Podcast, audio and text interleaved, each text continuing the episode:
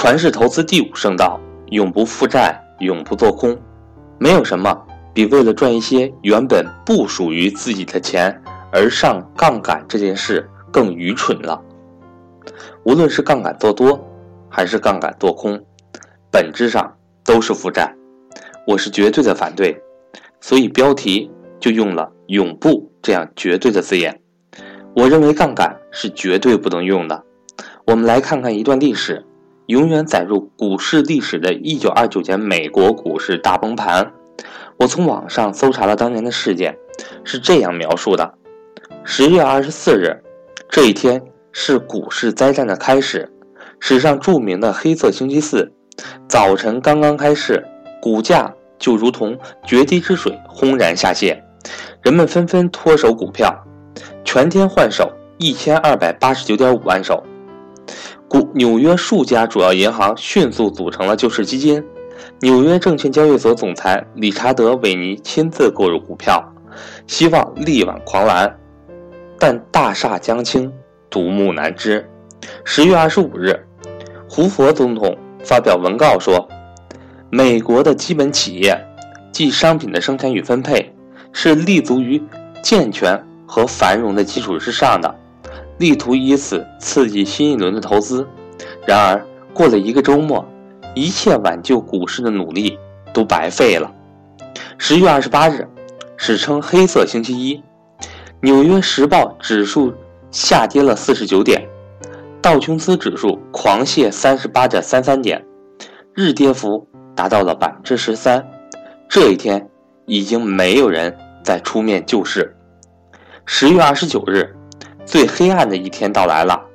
早晨十点钟。纽约证券交易所刚刚开市，猛烈的抛单就铺天盖地般的席卷而来，人人都在不计价格的抛售，经纪人被团团围住，交易大厅一片混乱，道琼斯指数一泻千里，至此，股价指数已从最高点三百八十六点跌至二百九十八点，跌幅达百分之二十二。纽约时报指数下跌四十一点，当天收市，股市创造了一千六百四十一万股成交的历史最高纪录。一名交易员将这一天形容为纽约交易所一百一十二年历史上最糟糕的一天。这就是史上最著名的黑色星期二。十一月，股市跌势不止，滑至一百九十八点，跌幅高达百分之四十八。一年。股市凭借残存的一丝牛气，在一到三月份大幅反弹，并于四月份重新登上二百九十七点，此后又急转直下。从一九三零年五月到一九三二年十一月，股市连续出现六次暴跌，道琼斯指数跌至四十一点。与股灾前相比，美国钢铁公司的股价由每股二百六十二美元。跌至二十一美元，通用汽车公司从九十二美元跌至七美元，三年间指数跌去了百分之九十。在这场股灾中，数以千计的人跳楼自杀。欧文·费雪这位大经济学家几天之中损失了几百万美元，顷刻间倾家荡产，从此负债累累，直到一九四七年在穷困潦倒中去世。我查询这件历史的时候，注意到一个新闻，说的是在一九二九年十月二十四日股灾开始的这一天，一小时内有十一名股民自杀。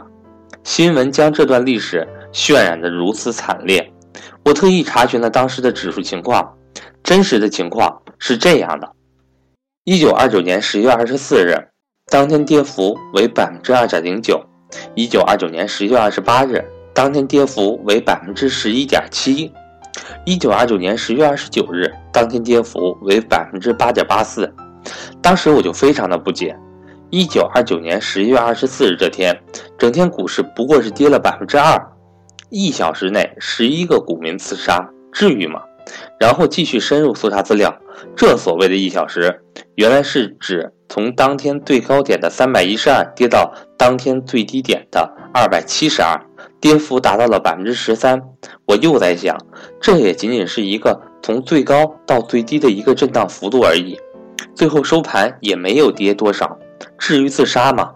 再继续查，这下终于明白了，这些自杀的人是被波幅所消灭的，因为在当时的股市里面，大量的人使用了十倍的杠杆。当时美国资本市场很方便的就能够融资十倍，你的资产达到一定规模的话，甚至还能够融资三十倍到五十倍。这批自杀的人就是使用了高杠杆。如果你使用的杠杆达到十倍以上，那么出现一瞬间的暴跌百分之十，你还没有来得及反应或者是追加保证金，你就爆仓了，甚至还倒欠券商的钱。原来这些人自杀是用了高杠杆，被波动消灭的。尽管最后收盘只跌了百分之二，后面的事情就更惨烈了。大批大批高杠杆股民在下跌的时候资产缩水，因而必须卖出股票来平仓。强制卖出的股票又导致股价进一步的下跌，进而又使下面一大批接近平仓危险线的股民。又接力要卖出股票，如此的恶性循环，股市便如雪崩一般。三年之后的一九三二年七月，道指只剩下四十点，整个指数跌去了近百分之九十。直到二十五年以后的一九五四年，道指才重新站稳在三百点。看完这段历史，我只有两个字：活该。看了这么多新闻的评论。从当时的历史，从当时的经济去寻找各方面引发这次崩盘的原因，但是在我看来，原因只有一个，一切都是由人性的贪婪所引发的。用了这么高的杠杆，赚了这么多钱，财富是怎么来的？是凭空产生的吗？就如我在第二圣道里面反复强调的，要看透事物的本质一样，财富的本质。是社会的生产力及各种商品的总和，钱只是人类自己创造出来衡量这些商品的一个货币符号。社会上根本就没有这么多的商品，而整个社会却在猛加杠杆、狂印钱。这些信用货币就是透支了未来几十年的生产力，怎么来的就怎么还回去，最终一切归零。用了二十年的发展。再把这个泡沫给消化掉，这个本质跟高 PE 买入公司是一样的，公司也需要很多年的利润才消化掉高 PE 的透支。我们不能只看一九二九年之后的崩盘，还应看一九二九年前几年的历史。一九二四年，道指从不足一百点起步，到一九二九年最高三百八十六点，四年多的时间涨了四倍。平均市盈率达到了近三十五倍，四年的牛市从此引发了人们的贪婪，银行、券商为了赚钱，也不断鼓励的股民上杠杆。还是那句话，短暂的辉煌给了人们永恒的假象，人们总是愿意相信美好的景象会一直持续下去。但不管怎么样，跌了就跌了吧，虽然三年跌去了百分之九十。但又有什么所谓呢？二十五年之后，道指再创新高。今年二零一七年的道指已经突破了两万点。人类总是这样波折式的前进，尽管期间经历了多少次战争、多少次危机。从百年的历史来看，股票本来就是一直处于牛市当中。那些经济危机，回头一看，只是一个个小小的波动而已。但就是这个小波动。多少人为之家破人亡，一切贪婪而已。在中国 A 股，二零零八年的金融海啸，说是金融海啸引发的，但即使没有，这次股灾还是会如期而至。零七年 A 股平均市盈率达到了七十倍，上百倍、数百倍的比比皆是。所谓金融海啸，只不过是贪婪的投机者为自己失败的投机寻找一个借口而已。上证指数。从六千一百二十四点一年之后跌到一千六百六十四点，跌幅百分之七十二。这次股灾我是全程参与其中，但也没有什么惨烈的感觉，一点都没有感觉出来。虽然大家在网上还是骂天骂地骂监管机构，但骂完之后该工作的还是回去上班，工厂企业还是正常的运转，感觉身边一切都很正常，没有引发社会的动荡，也没有造成像一九二九年美国那些失去的二十年。当然，一方面是因为政府主导强有力的政策，但更重要的是，人们没有上杠杆，指数从一千点上去六千点，跌回来一千六百点，这三四年间，其实指数还是上涨了百分之六十，只不过是空做了一场财富美梦，现在醒了而已。然后到了二零一四年到二零一五年又一波小牛市，我之所以说是小牛市。因为指数从两千点涨到五千一百七十八点，远远不及二零零七年那个牛市。牛市过后必须是熊市，这是永恒的定律。怎么上来，怎么下去。按理说，这个小牛市也就是引发一个小熊市而已。但事实上，这次熊市股灾杀伤力远远超过了二零零八年百年一遇的金融危机。究其原因，还是因为杠杆。在二零一零年，中国开通了融资融券的业务，从此普通股民都可以用上杠杆。这个杠杆据说可以达到数倍，然后还有一些场外的配资达到十倍的。二零一四年的牛市就是这样一个资金杠杆推动的牛市，然后又重复了一九二九年的历史，股价下跌引发杠杆的强制平仓，强制平仓进一步引发股价的下跌。再次引发更多的平仓，连锁雪崩的反应，股指数从五千一百七十八点跌至两千六百三十八点。幸好有中国这样强有力的政府主导救市，运用大量的资金把股市的暴跌止住，跌幅也仅仅是百分之五十。否则，这个连锁反应继续演变下去的话，说不定就重演一九二九年的美国事件，可能会失去二十年。我身边就有这样的一个位朋友，他经历了2007年的金融危机，市值也跌去了很多，但不影响他的工作及生活，因为他当时没有上杠杆，投资于股市的钱也是闲钱。大跌之后他就不管了，反而安心工作，继续打理他的小企业。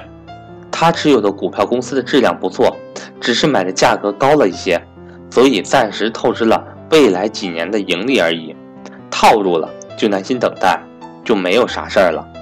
到了二零一四年，七年过后，他的股票再创新高了。本来这是好事儿，企业的盈利经过七年虽然是涨了一点，但总算消化了之前零七年的高估值，财富再次踏上增长的正路。但这次由于融资这个工具，他也上了杠杆，上了两倍的杠杆，一千万的资金买了两千万的股票。后来股市的大跌引发了他几乎要平仓，只能够不断的从他企业来抽取资金补仓，最后的结果是企业办不下去，资金链断裂，股票又被逼平仓。假如这位朋友不上杠杆，用投资的心态去买股票，股价跌与不跌，上市公司的价值永远都在，根本不必如此恐慌。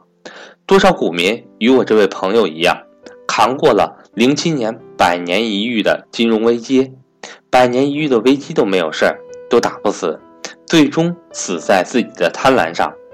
扛得过百年一遇的危机，扛不住人性的贪婪，最终波动会消灭一切杠杆。股票是永远向上的，因为以企业为代表，人类永远在创造财富。但企业创造的财富一年也就百分之十到百分之二十，但股价的波动是远远超过利润的增长的。股价可以一年涨几倍，也可以一年跌几倍，这要看人类有多疯狂以及多愚蠢。为什么要上杠杆呢？当然是为了赚钱，而且是赚快钱。这种看似快，实质上是慢。一旦上杠杆，就离死亡之路不远了。一切只是波动而已，财富不会凭空产生，怎么来的怎么去。使用百分之十的杠杆，你会知足吗？相信我，绝对不会。人性就是这样，杠杆让你品尝到快感，你已经染上了毒瘾，永远也去除不了。下次你会觉得百分之十的杠杆赚钱太慢了，很快就会百分之二十、百分之三十，甚至百分之百的往上加杠杆。同时，请相信我，在你一生的投资时间里，你绝对会遇上几次大的股灾，遇上几次财富的大缩水，因为波动是永恒的。只要你在这个市场当中，你一定会遇上的。最终，波动会消灭你所使用的杠杆，你所有的财富将会消失。而这一切愚蠢的后果，只是因为你想赚一点点快钱，赚一点点不属于你自己的钱，多么的愚蠢！要是我知道，我会气得从坟墓里爬出来，把你大骂一顿。这是百年以来多少人用鲜血换来的教训，怎么你就是如此的愚蠢？